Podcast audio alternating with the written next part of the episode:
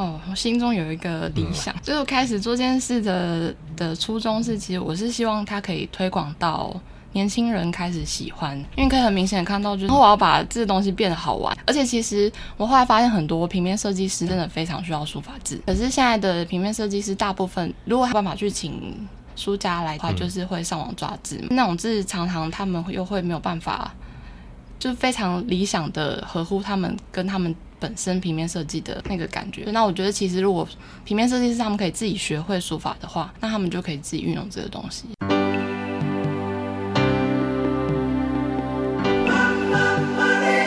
欢迎收听《南方生活》。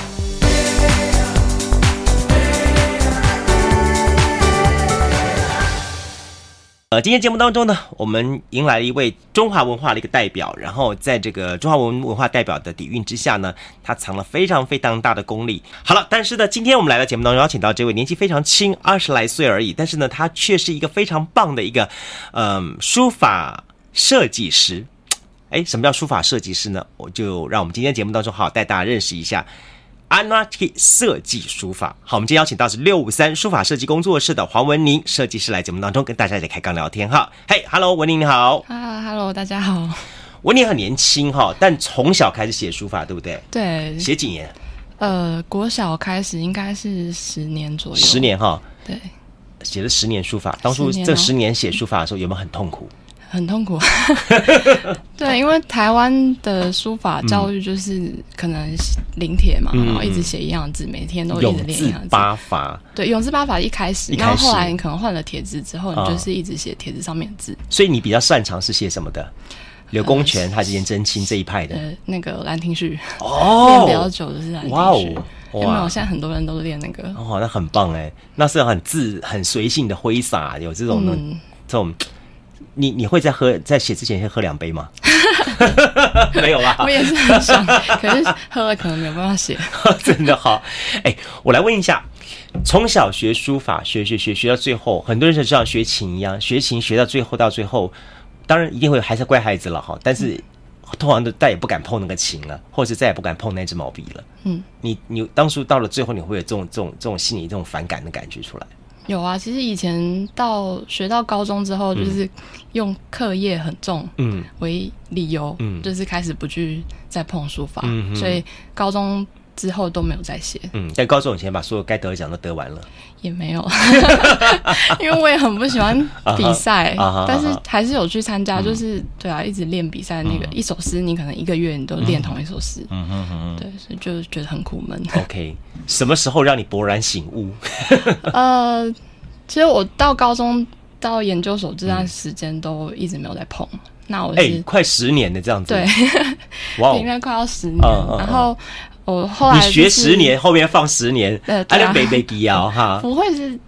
我我本来也以为会不熟悉，可是后来写了一下，发现其实有那个东西学起来就是你的了。对对对，就让你学会骑脚踏车，他一辈子都会骑。嗯，没错。嗯，那我就是之前研究所的时候去一趟日本，我第一次去日本。嗯，那我去了日本之后，发现就是我们在台湾，你刚主持人有说是我们写对书法的印象就是很老很老的人在写的。嗯，那台湾。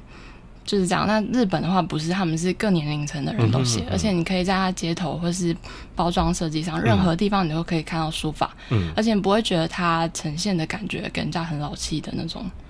对，我觉得，哎、欸，好像很有趣、欸。有醒悟了哈。对对，而且他们的书法字不会是只有我们知道的篆隶形开字是一个书体，嗯嗯嗯嗯、而是他们可能会依照他们自己个性去写出。你还是觉得它是书法字，可是你就。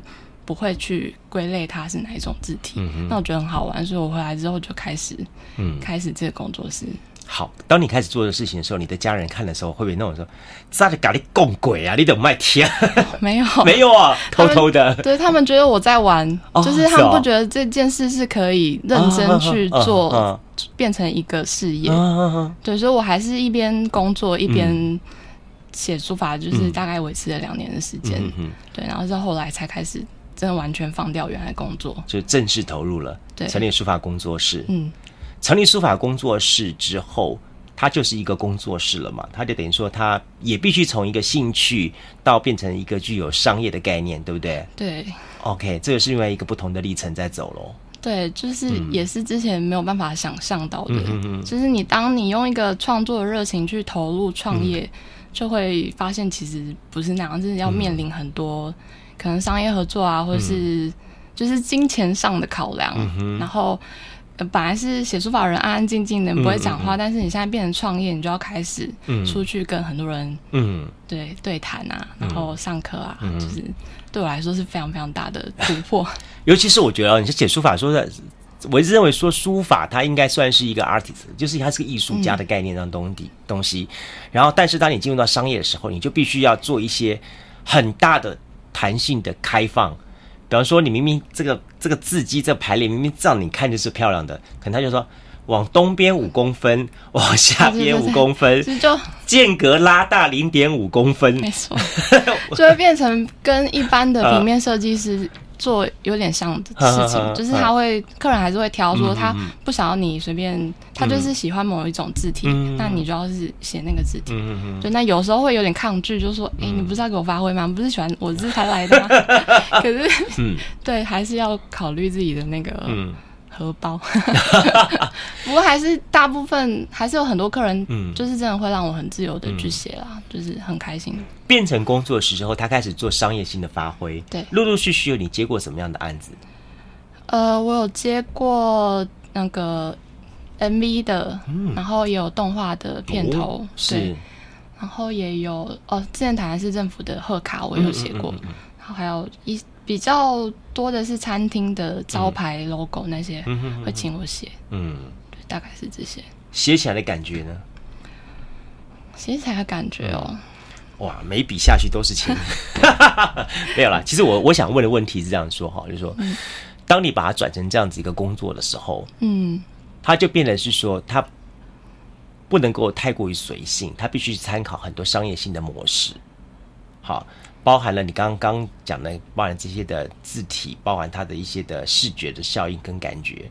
嗯，当这些东西不断，这些东西开始一个一个加起来之后，你会不会又退缩回去？会不会有这种退缩回去的感觉？有啊，我时常想要放弃。哦、我想就是对啊，会会有很多矛盾的地方，就觉得有时候会不自由的时候，你就会想要，嗯、就想说你干嘛要做这件事情？嗯。嗯但是还是会空出很多时间自己创作啦，嗯、就是创作可以去平衡那种感觉。嗯，我看你作品其实写的书法之外，另外你还加上一些不错的一些水墨插画，对不对？对，嘿，这都是当时一起学来的。这是诶、欸，以前念设计的时候有练那个手绘。OK，然后有时候就是发现它嗯衬在字的旁边，好像还、嗯、还蛮好看的对，而且会大家会比较、欸、嗯。比较觉得比较生动，比较可爱，嗯嗯，嗯，然后我本身真的很喜欢画画，嗯，所以我会画一些图，嗯哼哼哼。你当你走上这一条路子的时候，哈，嗯，我我也会很好奇。我想你后来是是进入到成大的一个设计体系来里面嘛，嗯、对不对？算是一个育成中心嘛，嗯、对对。育成中心给了一些你们什么样的 training 跟帮助呢？诶、欸，不要语塞哦！我好容易词穷，我会说话。你是成大出来的哦，你这样一声中心，然后马上就会变成 minus minus 出来了。没有没有没有，就是呃，应该嗯，嗯，就是他们会提供我们专业的那个夜师，夜师就是指导我们在业界下。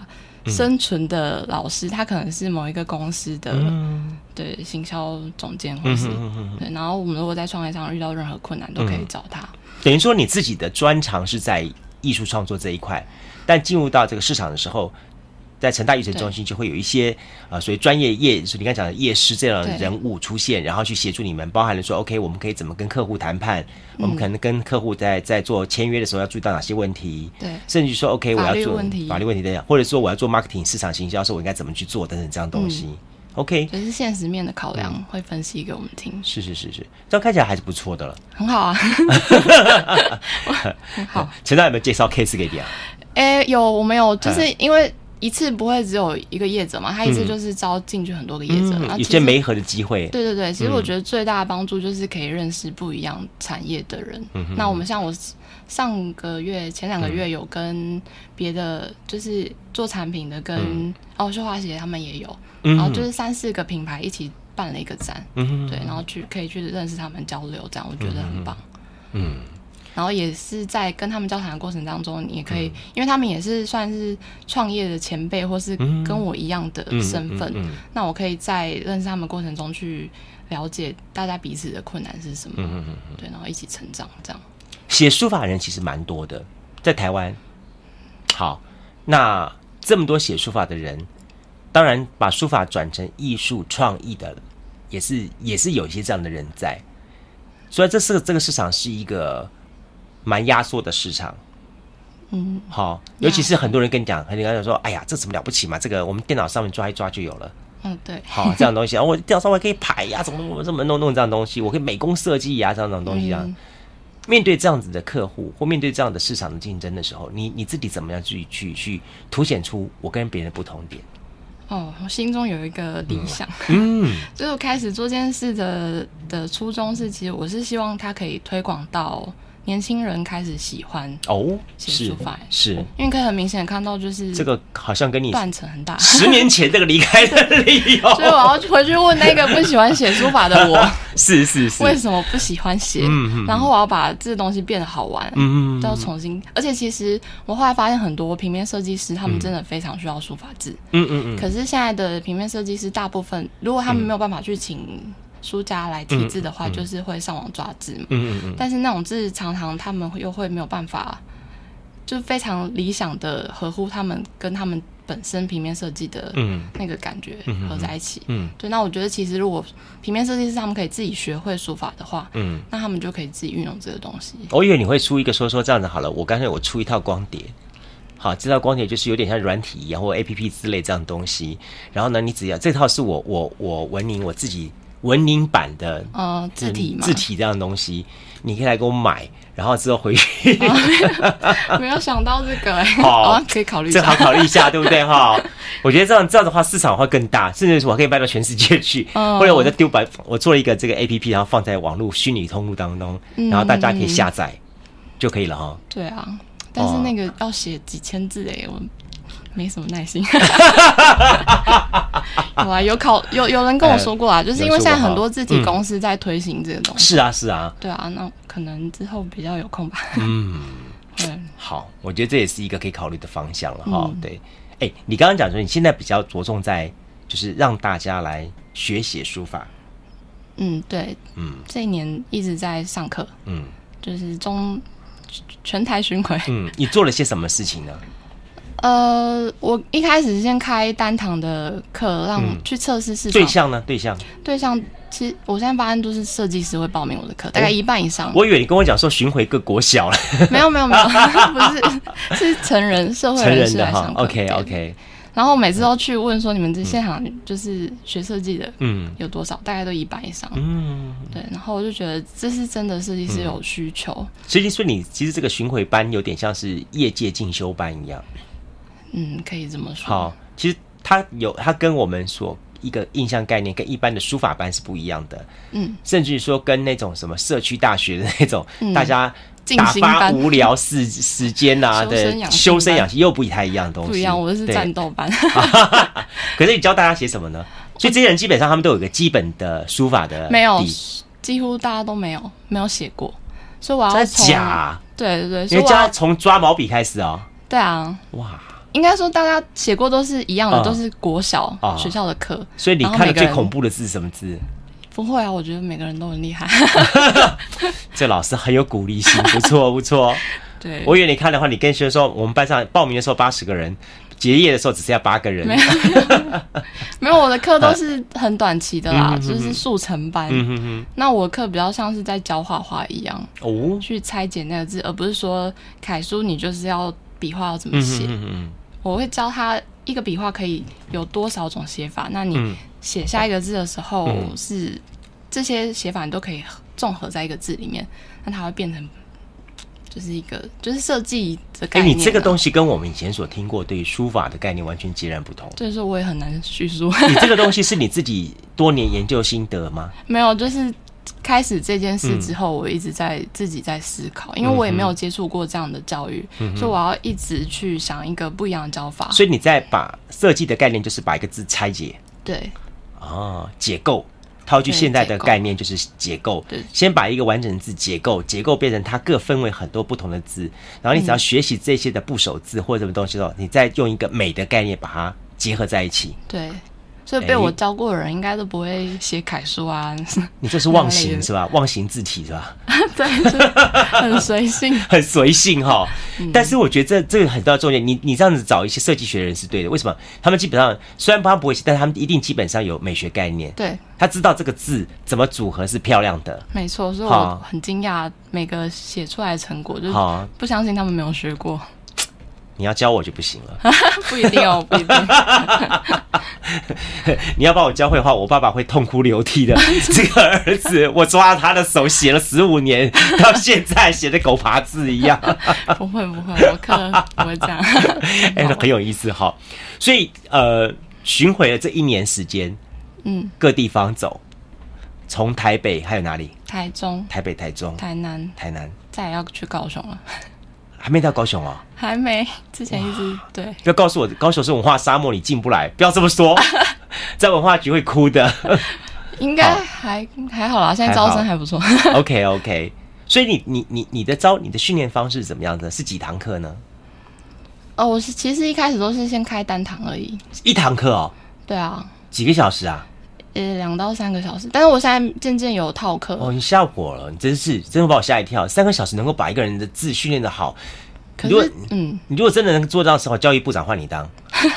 对啊，这实在太不可思议了。但是一堂课真真的会，嗯、我自己也很惊奇他们的成果，因为我一开始上课就是希望他们有一个产出嘛，嗯、所以可能会有一个扇子啊，或是明信片，嗯、然后最后让他们写字加构图。是，然后他们出来的成果真的会觉得，哎、欸，三小时。哎、欸，你这么讲，我都心里都心动了。我也想来上上课。对啊，我觉得我如果今天能够花三个小时，让我自己的文书法有一个这样的东西的话，说实在话，你不要说我爸，我都会哭的要死了。我竟然能够写出这样的字体，我对得起我杜氏列祖列宗了。哎、欸，我觉得真的是不太一样，所以大家都可以来来试试。当然，嗯，不需要任何基础。这也是你成立书法工作室一个很重要的概念。所以说，所谓的除了嗯，也许比方说，Part One 的部分是商业商商商业商品设计之外，嗯，Part Two 的部分就是推广。但你推广的概念是用这样的方式，对，来做推广。还有，嗯，在网络上也是一直创作，嗯，就是跟着时事啊，嗯，或者是我今天有什么灵感，我写了之后就 po 上去。嗯哼，对。然后有时候会有一些合作啊。哦，嗯，所以网络上那一块也是一个很大的通路来源，主要的通路来源。因为我。虽然名为工作室，不过我没有实体的工作室。嗯嗯，对，所以就是大家在脸书上面认识我，嗯嗯，嗯，然后就会找我，找我写字这样。你在脸书上大概多久 po 一次？啊，最近好懒哦。呃，我之前比较频繁的话，可能一个礼拜就一次。一个礼拜一次，这样也能够经营的很棒哎，那这样不得了嘞。嗯，可见你的那些字体的粘着度很高哎。嗯，对啊。我上我们节目，每个人说：“哎，我很勤快，我天天 po，每天根据不同的东西，我心情，然后写什么东西，好，或者是什么什么什么东西，或者是，即便是我今天我我我我是做餐厅的，但是我连买一条鱼，我都把它拍个照起来，嗯，然后 po 上去跟大家分享说，你看今天买了这么新鲜的鱼，所以呢，怎么怎么怎么，欢迎大家来品尝，嗯，会用这种都不同的东西来来来，每天有增加一个跟大家互动的机会，你不是？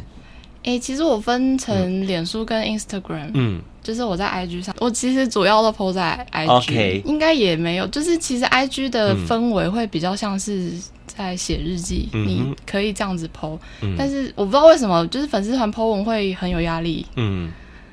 嗯，但是 IG po 你就觉得你每天随时你可以 po 上去，随性一点，对，那个比较密闭，比较嗯。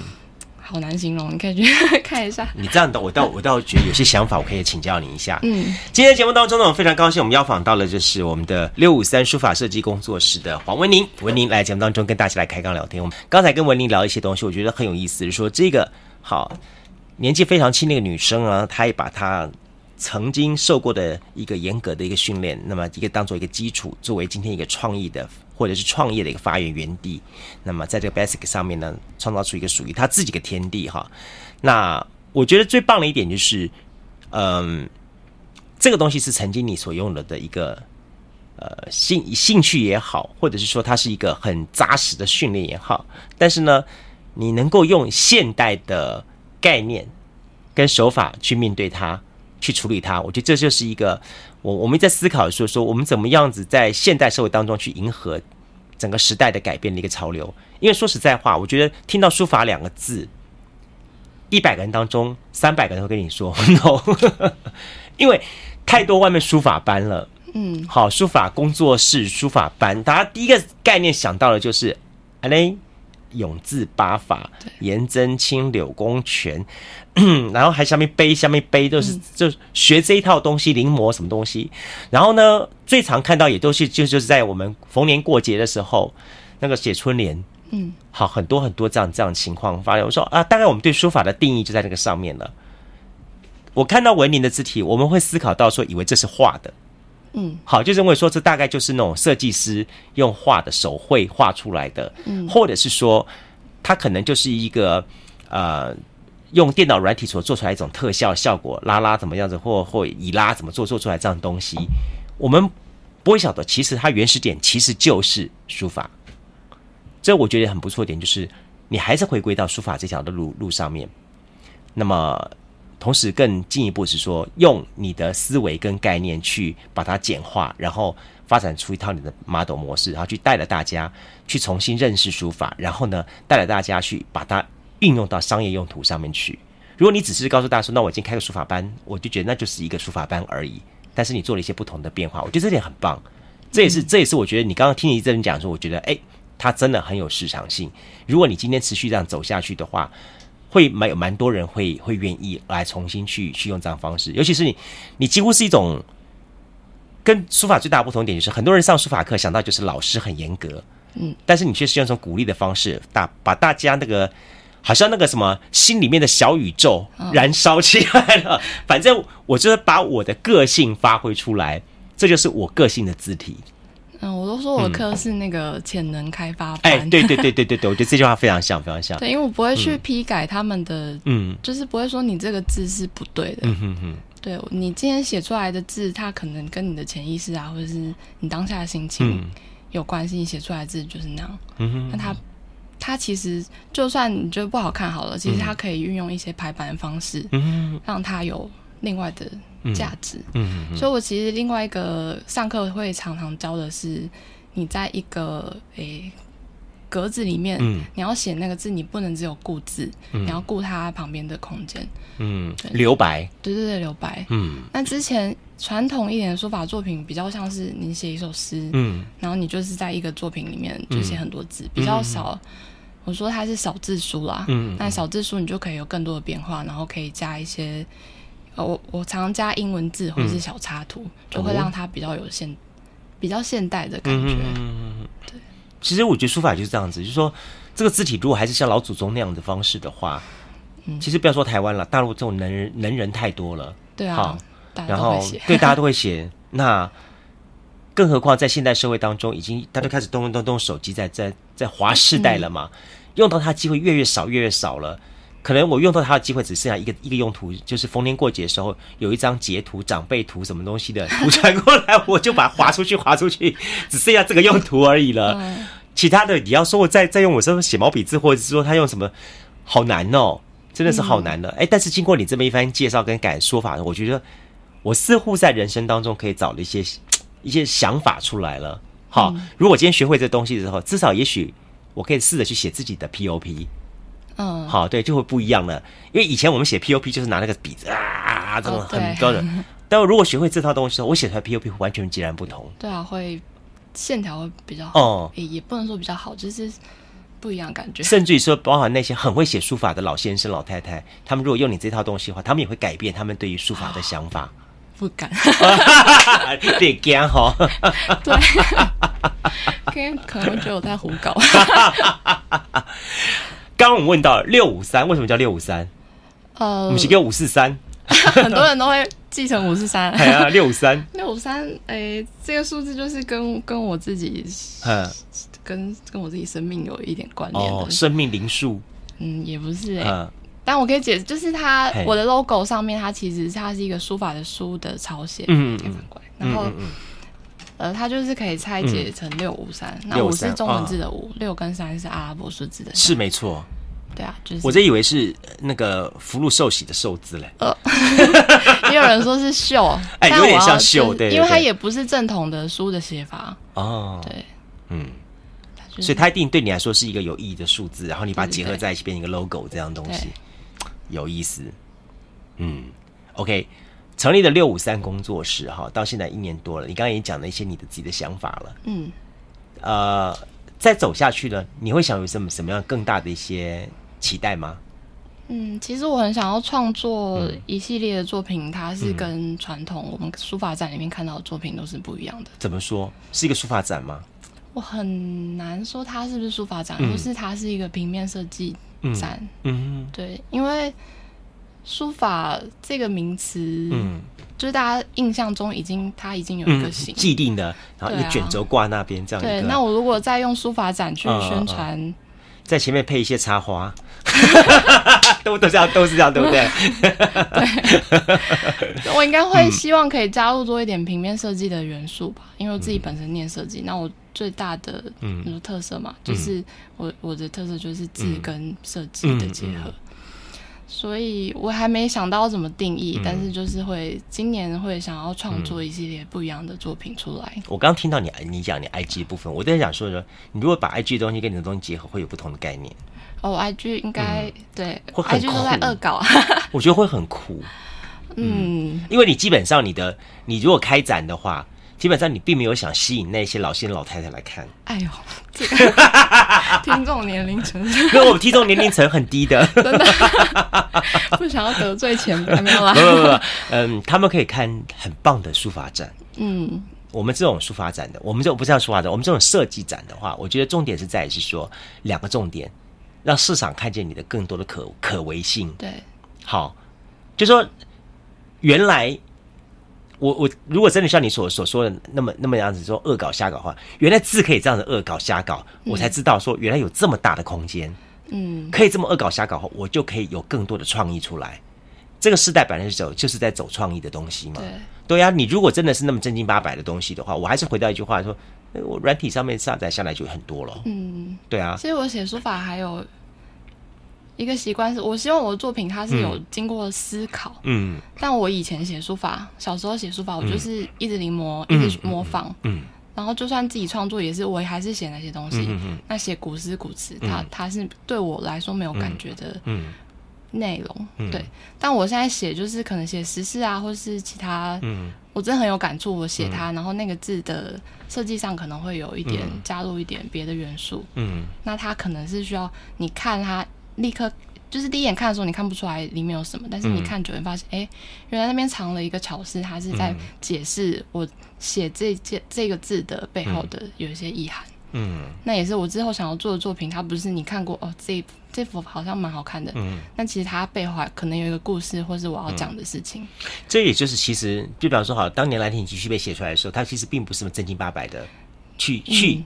嗯写一个这样东西，其实他他是把他的内心的那份的那种的感动跟那种东西是抒发出来的，没错。所以里面有他的个性跟他的随性在里面，所以他才能够如此的永流千古这样东西。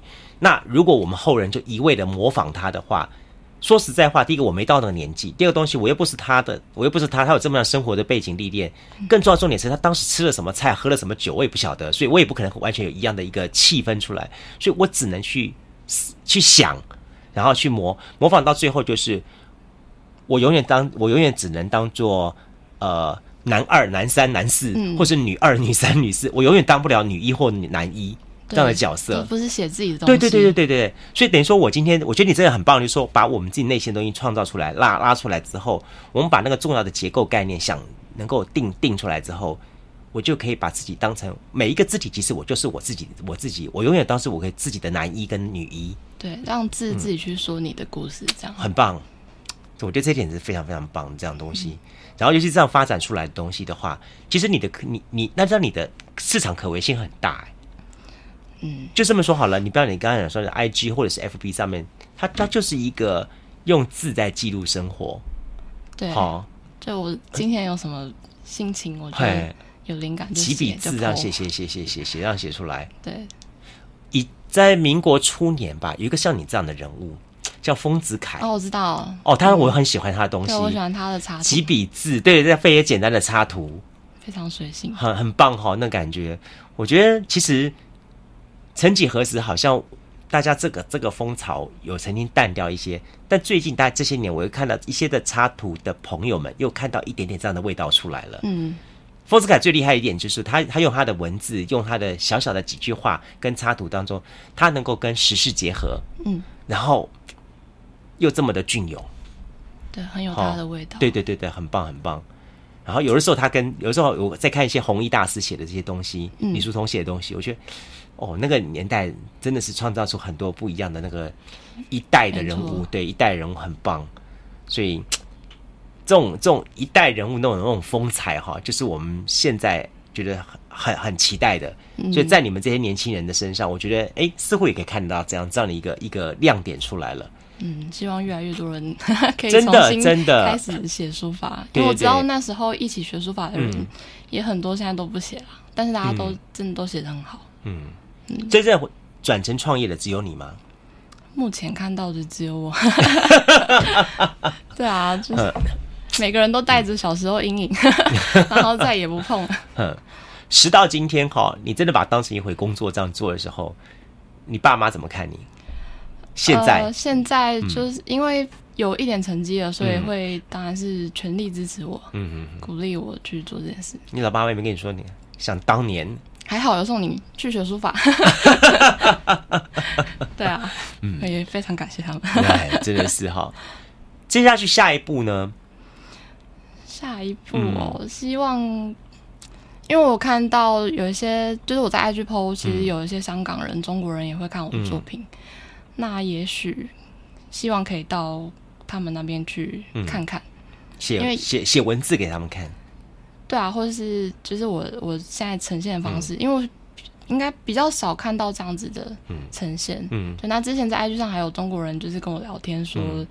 嗯他真的在他们那里的书法也是跟我们一样，嗯、台湾一样，就是一直在临古帖。嗯，嗯对。那他看到我的东西会觉得眼睛为之一亮。嗯，对。然后也想要学习不一样的思考跟写法。你刚才想，虽然台湾要住半年，那是一种精神的解放，不一样的 精神跟灵魂还有思想的解放，是我讲自由的国度，不一样啦。对啊，开玩笑的，真是要来台湾。台来台湾，在这个环境下，他所达到的个创作力量是不同的，所以才会有这么多优秀的嗯创业者。你有想着说把这个文字带到世界上去吗？哎、欸，有啊。其实我一开始写的时候，嗯、大家都会说，那个外国人非常喜欢书法字，他、嗯、会说他们的刺青啊都刺一些书法字，嗯，然后会希望我把我的东西推出去，嗯。但现在就是还没有找到那个施力点，要把这个东西推广出去。哎、欸，我刚刚突然讲的让我想一点，如果有一天。你把那个你的文字哈推推荐给那个刺青的那图谱里面，以后人家刺青都刺你的这几个字上去，比方说刺成文创小确幸，我怕我字不够帅。哎，这很狂草，很有意思哈。所以这么多这么虽然很短的时间了，好，虽然很短，大概差不多一年的功夫时间，嗯，然后。呃，目前还是开始在走各个各个的县市，开始推这个课程。对，OK。然后在未来再来三年五年，还继续想走哪边呢？嗯，走哪边教学吗？不见得是教学啊。你的真正真正闭关的为什么要闭关呢？因为想要。因为之前其实开始创业之后，就很多杂事会让你没有办法专心去完成一套作品。嗯，你完呃写的作品可能就是你生活的杂感。嗯，但其实我想要真的做一套作品，然后可以办一个。嗯，就刚刚讲那个那一套作品，然后出来做展的。对啊，对啊，所以可能会休息一下吧。一定，就是我都是走一步算一步。嗯嗯。不，当然啦。我觉得很重要的重点就是，你一方面你你还是年轻，好走上创业这条路来说的话，哎，你都没有任碰到任何的让你觉得想会会觉得很很阿杂或者很跌跤的事情吗？有啊，哈我觉得最大的困难就是你这个创作者，嗯、或是有些人说我是艺术家吧，嗯，然后开始面对这些现实的东西，嗯、有非常非常多多的东西要学，嗯。然后就是我我一开始真的很痛苦，就是没有办法去处理那些事，嗯、然后那些杂事就每天堆在那边，就一直累积，一直累积。嗯、但是你又很想放弃，但是你的心中在呼唤你说这是你的使命，你不能把它放掉。所以我就前面经过很多的嗯。苦难，但我后来就是开始去像我成大文创育成中心啊，嗯、或是我之前也有待过那个台南文创嗯区，对对对，哎、嗯欸，不是是胖地哦，OK，对，嗯，就是有去寻求一些政府或者是学校的资源，嗯、那他们会有很多一样的人，嗯。去跟你说你现在遇到的问题，我没遇过啊。嗯、那现在你要怎么调试你的心情？然后你要怎么做，让你所有的工作可以步上轨道？嗯哼，对，就会拉你一把。嗯，然后对我就会慢慢进入状况。其实我觉得大部分人都有这个特点，就说话。比方说像你，你会写书法字体的东西，你去找他们的时候，我觉得你你今天最大的一开始的一个彷徨点会在于说，我我我会写书法，我也有这个热忱，可是我怎么把它转成？像这么样，你们这样的东西出来，对，好，然后这个转的过程当中，我又要去经历到什么样子的一个，你刚刚讲的磨难也好，对，那但是对他们来说，那叫做历程，对，好，就是他必须应该去做了申请，他必须应该做的一些的谈判，他必须做了一些什么东西，嗯、都不需都必须要一关一关一关去面对，对，嗯，就一开始是先跑四级啊，啊、嗯，那就是先。直接就是从市场，哎、欸，我觉得这很像人家算命的一样、欸，哎，你晓得吗？就算要算命的时候，我真的开始出来算命之前，我先是要算一千个免费的 case，嗯，算满一千个免费 case 之后，我才能开始随便写字给人家，嗯、就很便宜这样。慢慢慢慢，现在学习要有自己的一个，嗯，好哦，而且报报价也是一个嗯。困难点，嗯、因为我们不知道可以参考谁，嗯，就是前辈的他们的报价跟。他们就是大家，所以他们可以开很高的价钱。嗯、但是我要重新考量这件事，嗯、我就要把它切成。我一开始参考就是平面设计它 logo 的报价，嗯，嗯然后开始去跟客人说为什么开这个报价。嗯、这也是一个我遇到一个很大的困难，嗯，因为他们有时候会觉得你就是写字不用花多少时间啊，为什么开这个报价？嗯，然后要花非常多的时间去沟通，嗯，对，就是你这个是你们之后的。你们有商业价值的那个用途，嗯，嗯，那我现在是靠写字吃饭啊，我不能给你一个很便宜的价钱啊之类。嗯嗯嗯、那我就是以前是真的很不会讲话的人，嗯、那现在就是开始创业，你就要逼自己，逼上梁山了，对对，我又要教学，然后就是要一直大量的沟通，是我之前进来之前没有想象过的事情。对，这一年改变很多，嗯、而且还有那个那个法律的概念。对。我我这个产品卖给你哈，只是让你使用一次哈，嗯，然后你就这一次弄完之后哈，你不能无限量的帮我用，无限量的帮我用的话，你再跟我再谈，还要签一堆合约书啊，对对对，你合约书给他们签啊，然后都要先约定 约定好，就不然他们像之前有香港客户在市集上面拿我的字回去做成 logo，哦，对，后来他他自己，诶，反正就是我。因为各种原因就发现，嗯、然后他，嗯、我就跟他说，其实因为我当初有刚才跟你说这样子可能是不太好嗯、那他也是立刻就是把那个该给我的费用立刻给我，但是我是第一次遇到这样的事情，所以之后就是一定要写合约书，嗯、对，就会有哎、欸，如果有人，我就说起来文字的部分很很难去辩辩白辩辩解，比如说有人拿你的字体去重新做一点点修正，比如说然后变成他的一个东西，这个产品或作品或者是一个。对，商标上的话，你你不你没有办法像一些画作一样，说是里面藏了 DNA，藏了什么样的画风什么东西的话，你可以知道那是自己的东西，你怎么去判别呢？呃，还是看得出来，看得出来，我，我的字就是我的字。对，其实写过哪些字也会有印象，嗯、因为我不是写一个字体嘛，嗯、大家可以从上面抓。我是写那个，你可能客人今天要我写什么，嗯、那我就写那几个字，所以。我其实会，而且我每次写之前都会问他们为什么要写这个字，嗯、那那个字就已经有它的故事。了。嗯、对，那我之前也因为这样子，就是也有人拿这个字去改，嗯，然后变成商标，嗯，那我为此去查那个著作权法，嗯、就是改作啊，嗯、著作权，哎，著作权字。智慧财产权在有两个著作财产权，对，一个是著作的原生权，对，嗯，写的当下就成立了嘛？没错，没错，没错，对，那是原生权。嗯，然后他如果改的话，有一些改作权，对对，你这叫创作人格权，创作人格权。对对，意思说你是你一开始你对他你创作这东西，你就具备有对他的人格权了。嗯嗯嗯。就像你现在声音对不对？你在我们这边节目帮我刚刚不是请你签一个你授权书给我吗？对。就代表说你在我们接受访问的时候，既然我们这段的录音访问当中，权利是属于我跟你的两个人共同创作出来的一个权利。所以如果你没写这个权利的时候，我把它播出来了，当然。有可能你不讲算了，但如果你讲的话，我就得把你声音通通消，就听着我那个自言自语，哎呀，哎呀，就很怪了。对，就是这样情况，这样子。所以，其实我觉得文字就是这样东西，文字它可以，它就是视觉的东西，它它当下的当我们在看的当下，它就能感觉到说，到底我有没有，我有没有有那个感动力。所以，当我有这感动力，我会喜欢它的话，那就我我就会非得要我想要这个东西拿走它。对，那我觉得说实在话，就是说呃，在现代社会当中，大家应该有一个概念，就是这著作权是很重要的。因为创作者本身不主张著作权的话，你要叫他吃什么呢？对不对？喝西北风去了。对对对，没错。好，所以我要问你到最后了。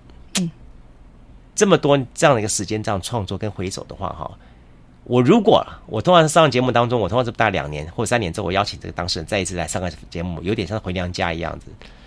两年后或三年后再请你来上节目。你希望有一句什么样的话来提醒现在此时此刻的你？此时此刻的我，嗯，就是你现在哦，要提醒三年后的文宁哦，嗯嗯，勇敢一点吧。哦，Why？因为我觉得我我在做很多事情还是会却步啊，嗯、可能跟我本身的个性也有关系，嗯、就是不是自信的自有没有自信那种问题的却步，自信也有，嗯，因为我在做这件事之后有也是有很多人不看好，嗯。也会说你做这件事情没有文化底蕴啊，嗯、或是你这这真的有前途吗？之类的。然后听到这些声音，我会很容易被影响，所以我就会却步，然后那件事就会不去执行。嗯，对。